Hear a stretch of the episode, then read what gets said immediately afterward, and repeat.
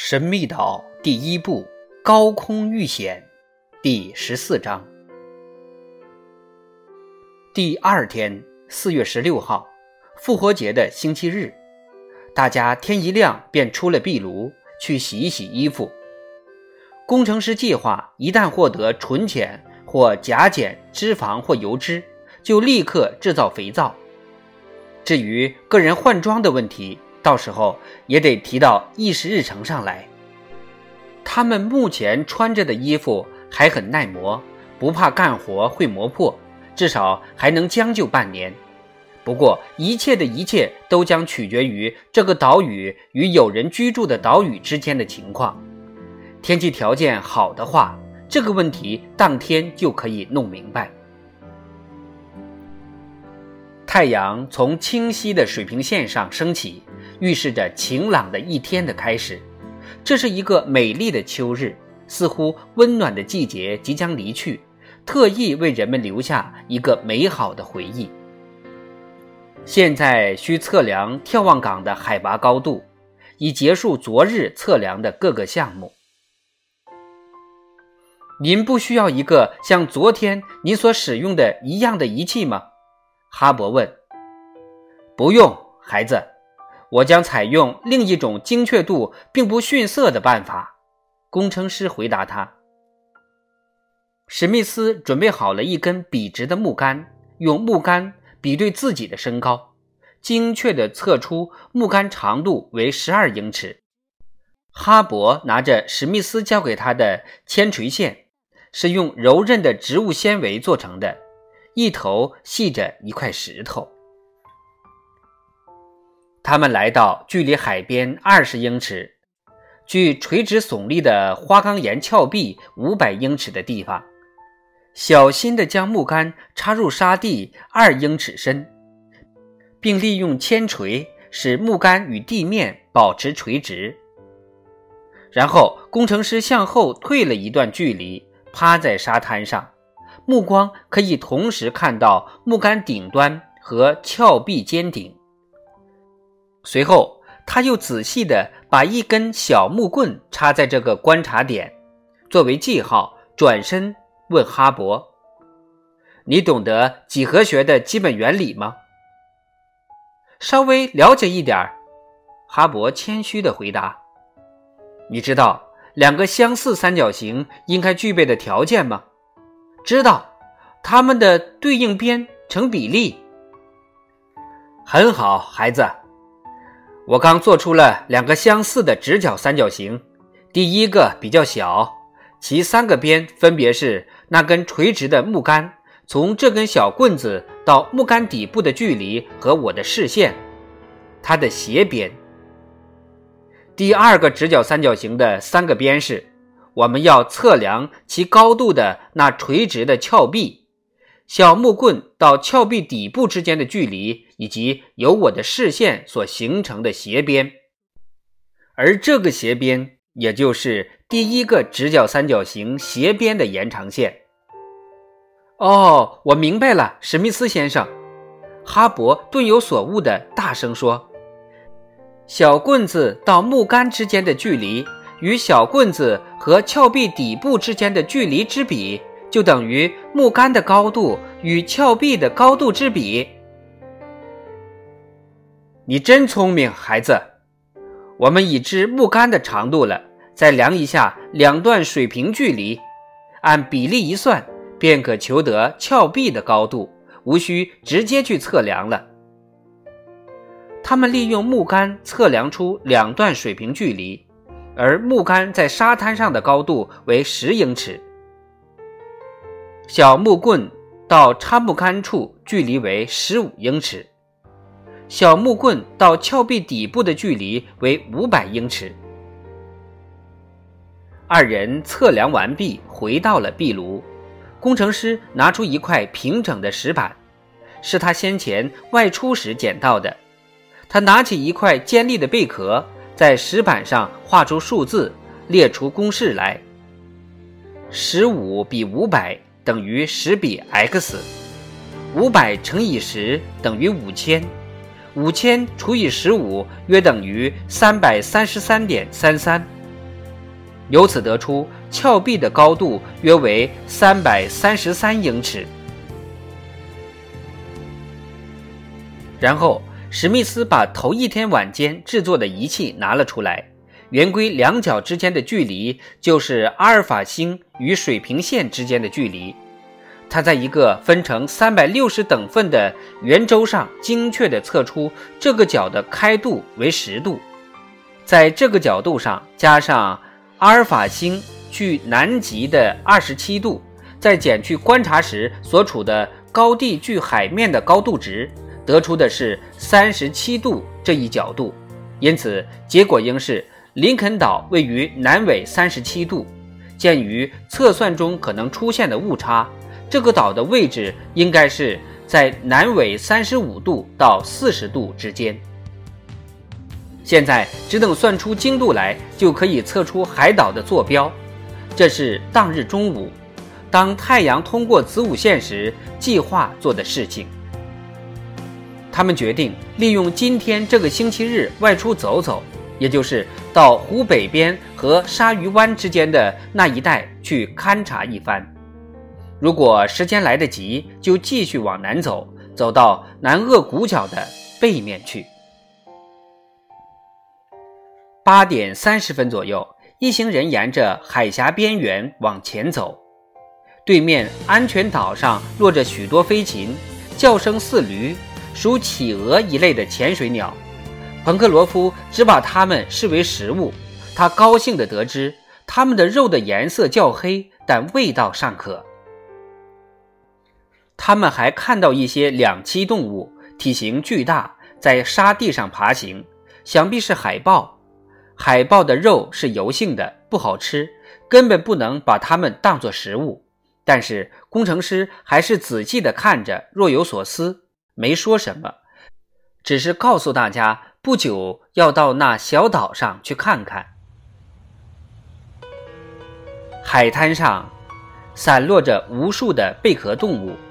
有酸浆贝、三角蛤等，但更实惠的是有大片的牡蛎，是退潮时那布在离壁炉四英里处的岩石丛中发现的。那布今天真是立下了汗马功劳。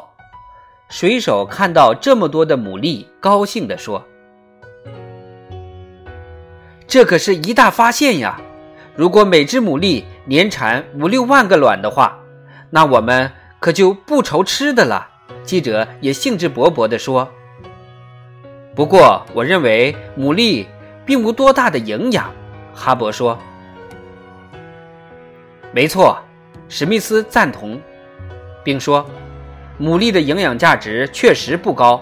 为了吃饱，一个人一天至少得吃六七十只才行。”那好啊，我们拼命的吃就是了。这里有这么多嘞，要不要带回一些去当午饭？水手问道。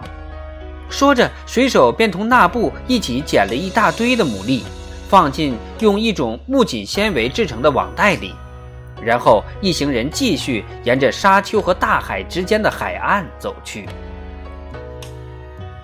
史密斯不停地看看表，生怕误了正午时分观察太阳的大事。海岛的这一部分，直到联合湾的南鄂谷角都很干旱，并留有一些残留的熔岩。有一些海鸟，如海鸥、信天翁、野鸭等，也常飞来这儿。垂涎三尺的水手试着拈弓搭箭，但未能射中，因为他们一直在空中飞翔，用箭去射难度很大。所以他老是在对史密斯提起猎枪的事。别着急嘛，彭克罗夫。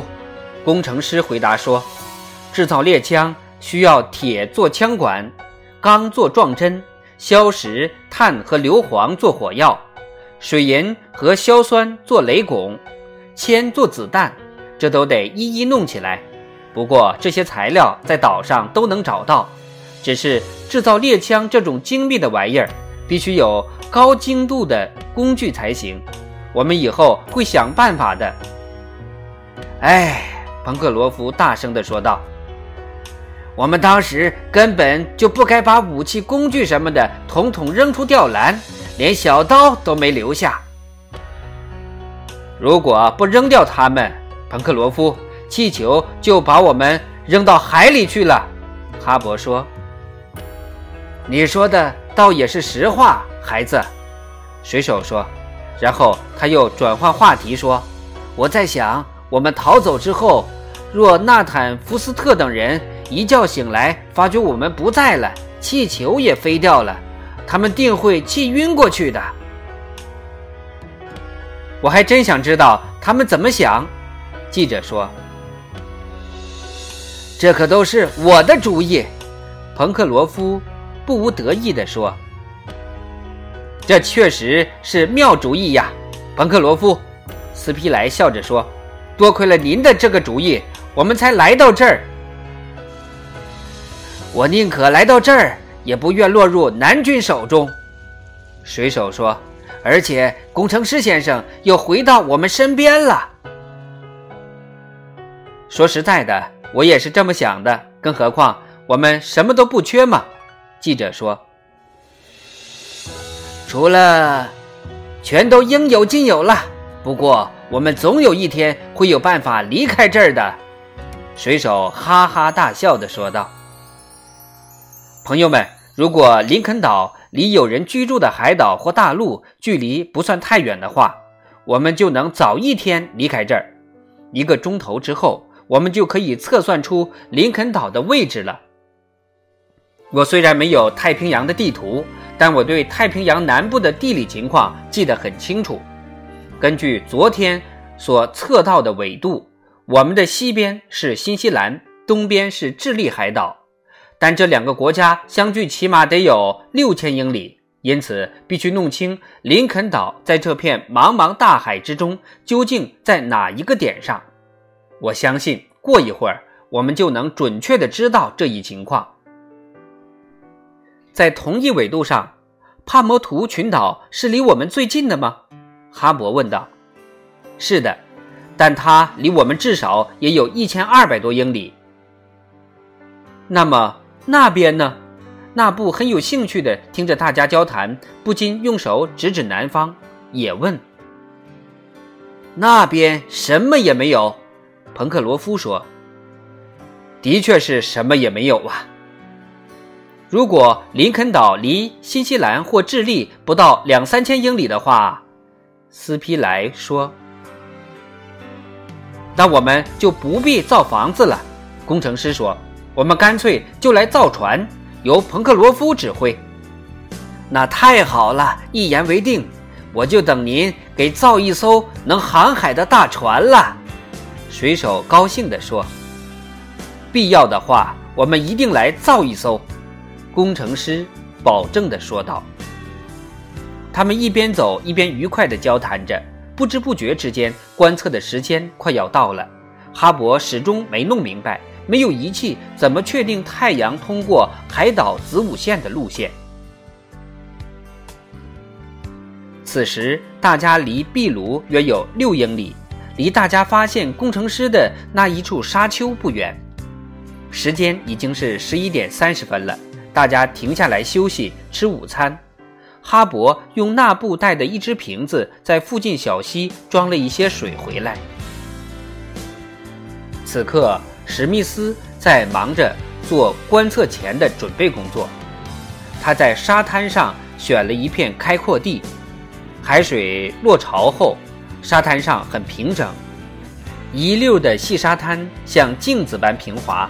沙地是否水平并不重要。那根六英尺高的标杆是否与地面垂直也无大碍，相反，工程师还把它往南边，背着太阳的那一面倾斜，因为海岛位于南半球。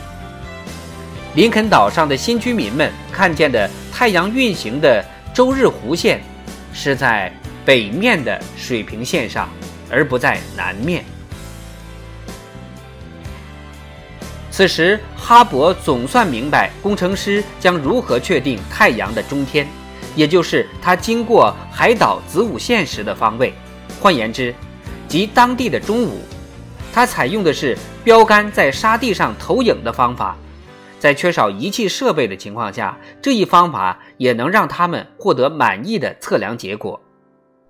至此，哈勃终于明白，所谓经过海岛的子午线，也就是当地的正南方，根据标杆的投影，完全可以测量出来的。工程师估计时间快到了，便跪在沙地上观察。只见标杆影子在逐渐变短，他便用小木棍把影子的移动一点一点地标出来。这一天是四月十六号，正式时间与平均时间完全一致，而记者的表仍是华盛顿的时间，因此计算起来也就方便了。太阳在慢慢的移动。标杆的影子也在一点点的缩短。当工程师看到影子开始变长了时，便连忙问道：“几点了？”“五点零一分。”斯皮莱回答。结果很容易算出来，华盛顿与林肯岛经线差五小时，所以林肯岛现在已经是正午时分。太阳绕地球的运动每四分钟过一度，即一小时移动十五度。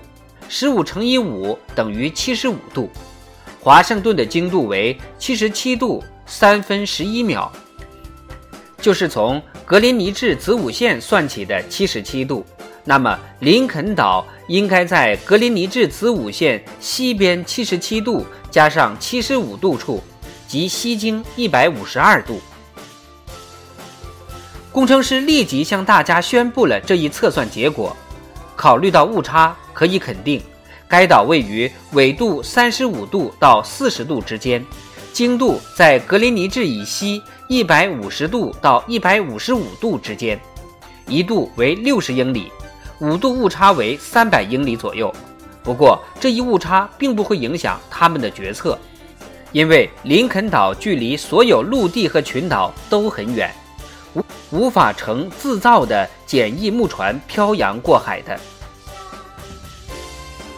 据此看来，林肯岛距离大溪地岛和帕摩图群岛起码有一千二百英里，距离新西兰有一千八百英里，离美国海岸得有四千五百英里。